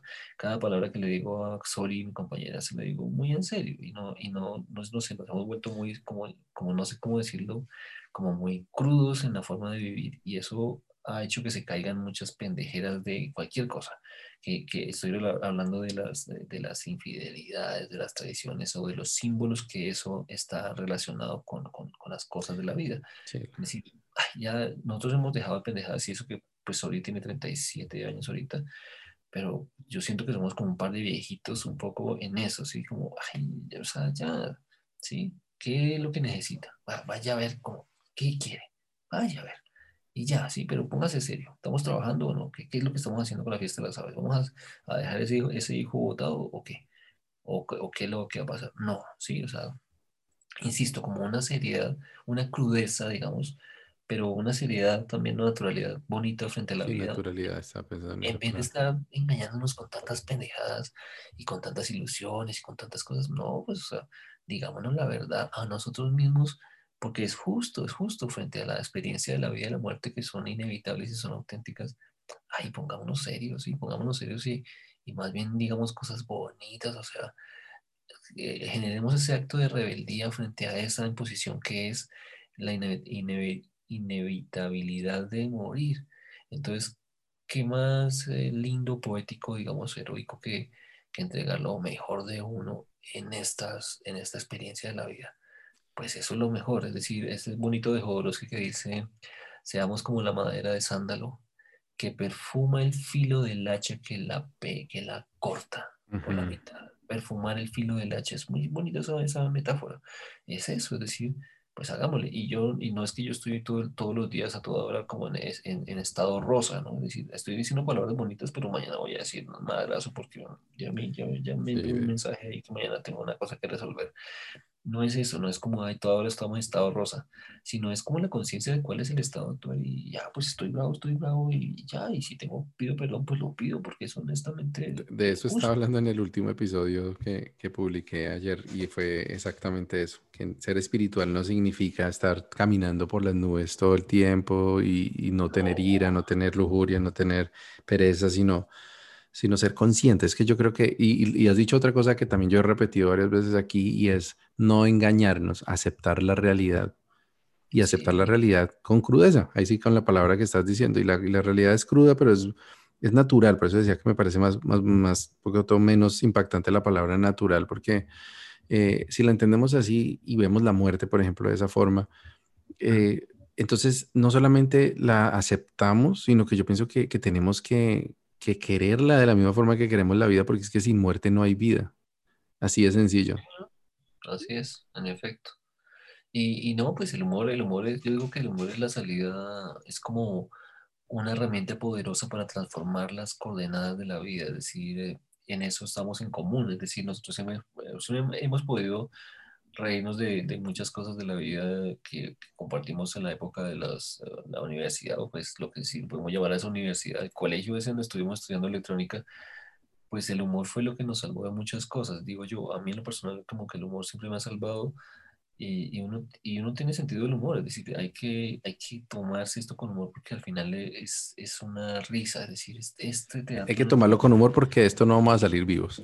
No, exacto, es como, esto es, es que es toda risa, en serio, este, este acto, este acto como de vivir, no vivir ahí como todo arrecho, o que tiene de hambre, que tiene frío, que detrás de la plata, que tiene diarrea, que le da hambre, que le da sueñito, que le da cachondo, que está todo, eso es como para reírse, es como, yo siento como, mm no, esto es un teatro muy, o sea, esta vaina, y que se inventó esta vaina así, que güey madre, que mucha caspa, sí, eh, pero bueno, o sea, no, no, no, no te la vas a llevar gratis, yo me voy a reír de muchas cosas y me estoy bien riendo, sí, riendo es como haciendo reír de la vida a mí mismo, y, a mí mismo y, y, hagámonos reír, es decir, dejemos tanta tragedia y tanta pendejera que, que esa vaina no lleva a ningún lado, sí, o sea, riámonos de la vida y, si nos morimos, pues nos morimos con una sonrisa en la, en la, nos morimos de la risa. Moramos, sí, eso es el, es que, que dijo eso, ese fue el, el, garzón, ese Jaime Jaime Garzón. Sí, ah, no, no, ya me acordé, Matador, Matador, que ah, lo entrevistó Martín de Francisco y dijo que, que porque es que Matador, ¿usted por qué se llama Matador? No es como, no es como una cosa así terrible en un país como estos que uno se llama Matador. no, es que yo, yo, yo, pretendo matar de la risa porque es la única forma en que yo sé matar. Bueno, es como, como eso que decía el hombre. Entonces yo, como digo, para cerrar y no hablar tanta chacha, es como mm, establezcamos relaciones con todo lo que, lo que está en la vida que, que es inevitable. ¿sí? Todo lo demás, todo lo demás, eh, esos son engaños y pendejadas de uno. ¿sí? Si hay que decir algo, pues dígalo. Y si, y si hay que llorar, pues llore. Si hay que ponerse bravo, póngase bravo. Hágalo. Y, hay que hablar de eso, ¿no? O sea, hay que dejar también la bobada y hablar de, por ejemplo, eh, uno tiene que hablar con la pareja. Bueno, si yo me muero, yo quiero que pase esto, esto, esto, y mucho ojo con esto, y, con los hijos también hay que hablar de eso. Pero es eso no... decir es la cereza del pastel, que yo no, yo no, no había puesto, pero sí la pusiste, es la cereza del pastel, es decir, hable de la muerte con todos los que usted quiere, ¿sí? Hábleles. ¿Por qué? Porque mi papá que se murió hace dos meses menos, yo no hablé con él de eso, entonces él se fue en silencio, yo me quedé como con todas las preguntas así como tal, yo mm. además que era abogado, entonces un montón de cosas que yo no sabía de esos casos, sí, bueno, pues no, no me enteré de nada, que, digamos, que sea vergonzoso, que pues todo, no, no, todavía, pero sí de sus casos, de sus clientes, de sus cosas, y ahora ya me llaman a mí, que ay, mis papeles, y yo, que en un caso de 40 millones, de 50, y que no sé qué, ¿por qué no hablamos de eso? Entonces yo, yo asumo la triste responsabilidad de, de, que yo muchas veces pasé por el frente de él. Él estaba viendo la tele y yo, y yo cobardemente pasé derecho. Sí, pues lo, yo lo saludé, hola padre, ¿cómo estás? Y ya pasé para arriba, pero no me tomé, no me tomé la valentía, el, atrevimiento, el, derecho de sentarme al lado abrazarlo y decirle, pa, ¿cómo estás? ¿Qué, qué, qué, quieres? ¿Qué, ¿Qué, puedo hacer por ti? ¿Qué, ¿Qué, quieres si te mueres, si me muero? ¿Qué, ¿Qué, hacemos, hermano? ¿Sí? Entonces muchas, muchas veces, yo no sé si son decenas de veces, yo pasé por el frente y él estaba viendo la tele solito sentado porque pues ya, o sea, está ya pensionado y pues, está litiga y todo litigado, pero pero, o sea, es decir, yo perdí muchas veces la oportunidad que tuve, entonces ya me siento hablando como todo, así como, como alcohólico anónimo, pero, pero, pero esto, eso pasó, ¿sí? Y ahora estoy consciente porque ya se fue. Es decir, me libera y, y, están todos los demás, ¿no? más con los papás cuando se van que cuando están vivos, uno habla más cuando se mueren con ellos. Pero ahora está tu mamá, están tus hermanos, está Sori. exacto. eso, es lo que me ha hecho, eso es lo que me ha hecho, como es así como, así como uno, solo aprende las bofetadas, también muchas cosas, ¿no? Mm. Entonces, ahora estoy mucho más intenso y más presente y más así, ya, pues, ya lo entendí. Me tocó una bofetada para poder entenderlo, bueno, ya lo entendí, ahora soy más auténtico en mis relaciones con mi madre, con mis hermanas, más como, bueno, más amoroso, más, porque no quiero volver a, a, sentir la frustración que experimenté de no haber dicho y de no haber preguntado y de no haber hablado con mi padre acerca de las cosas que había que hablar. No, no tuve la valentía, es que es difícil porque las relaciones con los padres y entre hombres no es tan fácil, pues por lo menos en, en, las, en las familias condiboyacenses como la de mi papá, pues no es tan fácil que eso Entonces, pues yo no sé, ese es el cierre para mí, es la cereza del pastel, lo que tú dices, hay que hablar de las cosas, ¿no? o sea, hay que tomarse eso en serio y hablarlo sin tapujos, sin pendejadas, que eso eh, eh, ayuda a construir una bonita oportunidad para cuando suceden las cosas uno está mejor, uno está más, más abierto. Y, qué, y qué bonito, por ejemplo, que el día que uno se muera, los que lo quieren a uno hagan una fiesta, ¿no? O sea, que, que, pongan, que echen los chistes, que cuenten las anécdotas, todas las cagadas que uno hizo, que se, que, que sí, los, los dichos, que se burlen, pero eso, que canten las canciones que a uno le gustaban, que pongan la música, que armen un... E, eso yo creo que, que es lo, lo, lo, fundamental para mí, aparte es como después que queda, pues queda que las personas sean más felices todavía. O sea, es que uno, lo que yo no consigo es que la vida, la felicidad de la vida dependa de que no haya muerte, porque ah, entonces está, tenemos garantizado el sufrimiento, es lo único. Sí, claro. Si, si, si tenemos esa condición, ya estamos perdiendo de entrada. Y, y si, en cambio, si podemos aceptar que la muerte es algo tan natural como la vida y como el nacimiento, y que al contrario podemos aprovechar, por ejemplo, esas enseñanzas, esas lecciones para vivir mejor, para ser más felices, que, o sea, qué tranquilidad con la que uno se puede ir si uno sabe que los que se quedan van a estar mejor todavía. Sí, exactamente. Mira, en esas ceremonias de mortuoria que yo estuve con mi papá y unas que acompañé, ya sabes, ayer, uh Goma llegó a eso porque lo, lo, conectó, es decir, las, las personas que en espíritu estaban ahí hablando con ella, como que sí pudo canalizar a esas personas en su voz, en su, eh, ellos decían, tanto mi padre como el padre de mi amiga decían, fallecidos, decían, lo que yo quiero es que usted se cure y que esté contenta de, de mí. Es decir, no, no, no, no piense en mí con tristeza, porque eso me genera a mí acá donde estoy una carga terrible, o sea, como me pesa tanto que no me puedo mover. Es como, no quiero que me recuerde con tristeza, quiero que me recuerden con alegría. Si hacen eso por mí, no saben todo lo liviano que me voy a sentir acá. Es una necesidad, necesito que me ayuden con eso. Y eso lo dijo mi padre a mi hermana y a mí a través de la abuela, y se lo dijo a mi amiga a través de la abuela ayer en la ceremonia que estuve, y el papá de ellos, el señor que se murió. O sea, es una cosa en común. Quiero decir que es eso, eso que estás diciendo, es decir, a las personas cuando se van hay que entregarles lo mejor, es decir, celebrar lo, positivo y lo bonito. Y no eh, estar como conectados con lo, con lo triste y, y, entregarles tristeza. Hay que entregarles Es muy sabio ese ritual de celebración de la muerte, la celebración, es decir, celebrarla, no, no como si como pues y, de pronto, y de pronto lo, lo, que debemos hacer es que aprovechemos esta, esta globalización para que no solamente pidamos dulces y pongamos calabazas en frente de la casa, sino que ojalá eh, volviéramos como una costumbre el Día de los Muertos, aunque sea hablar de la muerte, hablar con, con, nuestros familiares, con la pareja, decir qué nos gustaría que pase, cómo, cómo, cómo, vemos, y pues bueno, con las personas mayores también, eh, bueno, usted qué quiere hacer ahora que, todavía está con vida y, cómo quiere que lo recordemos. O sea, eso nos toca hacer una, es una resignificación y una reprogramación, yo creería. Es correcto, es correcto. Eso es, eso es la mejor forma de, ayudarnos a todos entre nosotros para enfrentar estas, estas realidades de la vida y la muerte. Yo creo que eso es sanarnos, sanarnos a todos. bueno, un abrazo grande, mi hermano. Bueno, gracias, lo mismo. Descanse. y esperemos que se repita, pero hay mucho tema que tratar, entonces... No, sí, se puede uno poner a hablar de un montón de cosas. Y hay hartos, bueno, ya, ya es que hay hartos temas también de conspiraciones y extraterrestres, intraterrestres, terraplanismo. Sí, eso ahí, ahí, ahí para... Son divertidos, ¿no? Sí, sí, sí, yo también me divierto mucho con todo eso.